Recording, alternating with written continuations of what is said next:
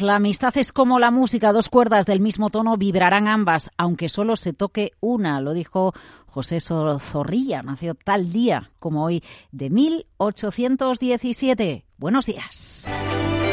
Miércoles 21 de febrero, muy buenos días. Es el día de la verdad. La verdad sobre las protestas de los agricultores. Después de dos semanas llegan a Madrid frente al Ministerio de Agricultura, convocados por Unión de Uniones, mientras en otras comunidades autónomas, COA, CUPA, SAJA, las eh, asociaciones tradicionales que defienden los intereses de los agricultores siguen reclamando, bueno, pues que se ayude desde la política agraria común a este sector primario. Habrá foto impresionante hoy en Madrid.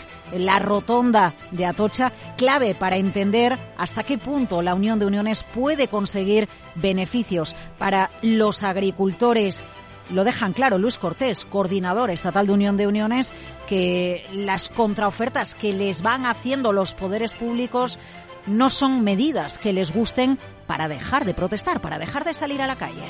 No tenemos ningún motivo para desconvocar, al revés tenemos motivo para seguir eh, reivindicando cada vez más porque vemos que el ministro Plana está profundamente equivocado con las medidas que quiere imponer que no sirven absolutamente para nada. Bueno, dice Luis Planas, el ministro de Agricultura, que la realidad es que los precios en origen del sector primario de agricultura y ganadería han subido desde el COVID.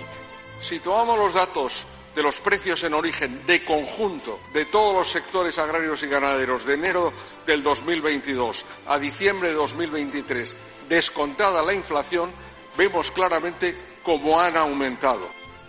Bueno, es el día de la verdad porque hoy conocemos y toda la expectativa depositada sobre Nvidia, esa compañía que se acerca a los dos trillones de valor en la bolsa americana, dos billones europeos, está justificado y Nvidia publica resultados. Es el título que marca la actualidad en la bolsa. Ayer cayó con fuerza en Wall Street porque algunos operadores dicen quizás hemos depositado demasiada expectativa sobre la inteligencia artificial. Nos dice Juan Luis García Alejo de Ambank que incluso aunque Nvidia decepcione, es previsible que de aquí a unos meses, que en el futuro su apuesta, la apuesta por este título de inteligencia artificial, esté justificada.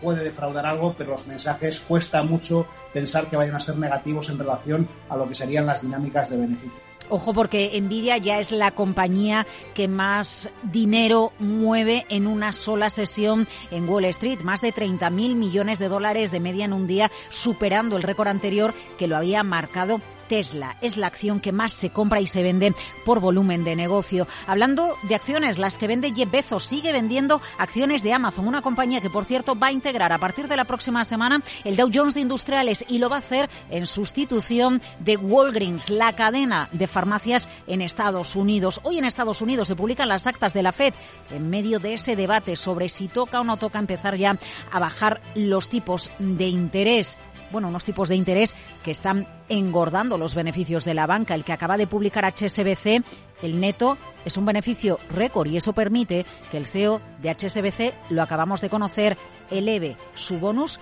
a un ritmo del 12%. La actualidad económica en España, ¿por dónde pasa? A la espera, ojo, de muchos resultados empresariales en las próximas horas, los de grandes compañías energéticas. Hablamos de Repsol, hablamos de Iberdrola, nos referimos a Endesa, resultados que van a llegar cuando ya conocemos que la Comisión Nacional de la Energía es una realidad. Se suprimió en el año 2013 y ahora vuelve a recuperar la autonomía. Más poder, la duda es, ¿habrá enfrentamiento entre la Comisión Nacional de la Energía y los poderes energéticos en nuestro país?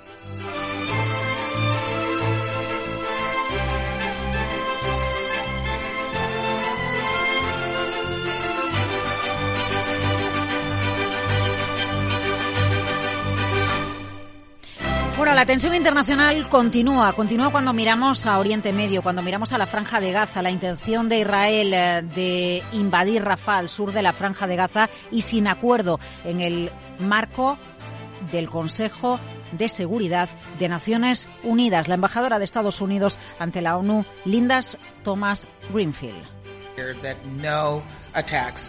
No debe producirse ningún ataque en Rafah dadas las circunstancias actuales y seguiremos insistiendo en ello. Hemos oído lo que ha dicho Israel. No han ido a atacar Rafah y seguiremos comprometiéndonos, instando y presionando en esa dirección para asegurarnos de que esto no ocurra.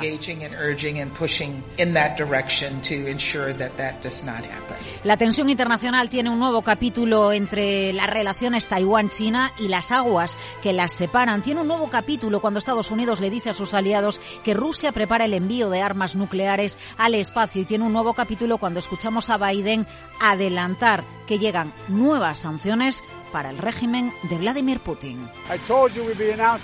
Les dije que anunciaríamos sanciones a Rusia, anunciaremos un paquete importante el viernes. Estaré encantado de sentarme con todos ustedes para hacerlo.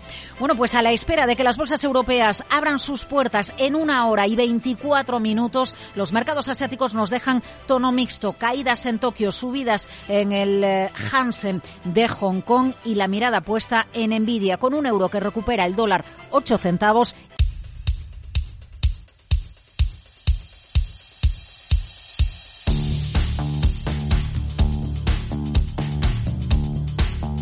Capital, la Bolsa y la Vida. Queda una hora y trece minutos para que las bolsas europeas abran sus puertas. Ecuador de la semana, referencias clave, contexto para los mercados europeos. En esa apertura, Sandra Torrecillas, cuéntanos, buenos días. Buenos días de nuevo, Laura. Los inversores europeos contienen ya la respiración a la espera de conocer esas cuentas de una de las empresas más influyentes del momento, la estadounidense Nvidia.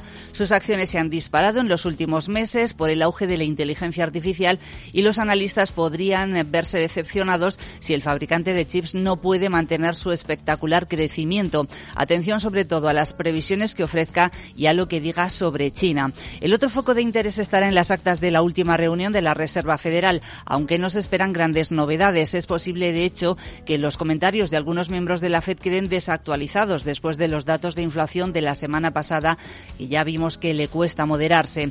El calendario macro en Europa será hoy escaso, pero sí destacamos la cifra de confianza de los consumidores de la zona euro de febrero y vamos a escuchar con atención al ministro de Economía alemán. Vamos a ver si, tal y como se espera, revisa la baja las previsiones para la economía germana. Lo que seguimos conociendo son resultados empresariales de entidades financieras, por ejemplo, como el HSBC. Que es el mayor banco europeo y que ha elevado el beneficio neto anual un 56%. Son cifras récord, eh, gracias en parte a la subida de los tipos de interés, pero en el cuarto trimestre las cifras le han caído un 80%. Y es que ha tenido que dotar 3.000 millones de dólares por su participación en el banco chino Bank of Communication y 2.000 millones por la venta de sus operaciones minoristas en Francia. Su consejero delegado además dice que el entorno sigue siendo difícil e incierto. Eso sí, anuncia un dividendo de 0,61 dólares por acción, que es el más alto desde 2008, y un plan de recompra de acciones de 2.000 millones de dólares. Podemos hablar del furor por el dividendo, porque en muchos casos los resultados empresariales están acompañados de incrementos de mucho dinero para los accionistas de payout. Es el caso también de Río Tinto. Que ha presentado es el mayor productor de mineral de hierro del mundo. Baja su beneficio operativo anual un 11%. Dice que se debe sobre todo a la menor contribución de su negocio de aluminio por unos precios más bajos.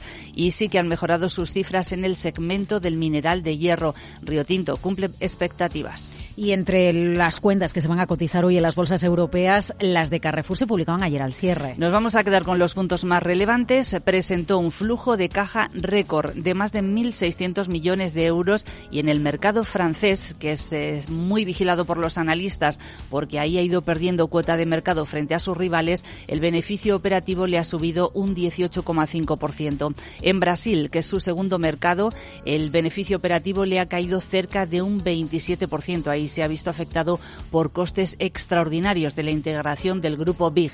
Los sólidos resultados y la fuerte generación de caja le permiten permite a Carrefour elevar el dividendo un 55%. Lanza también programa de recompra de acciones por 700 millones de euros. ¿Y alguna referencia más imprescindible para la apertura de la bolsa europea? Pues nos vamos a fijar en Sengoben eh, porque está en conversaciones para comprar la firma australiana de materiales de construcción CRS y el grupo de salud alemán Fresenius supera previsiones con subidas de su beneficio.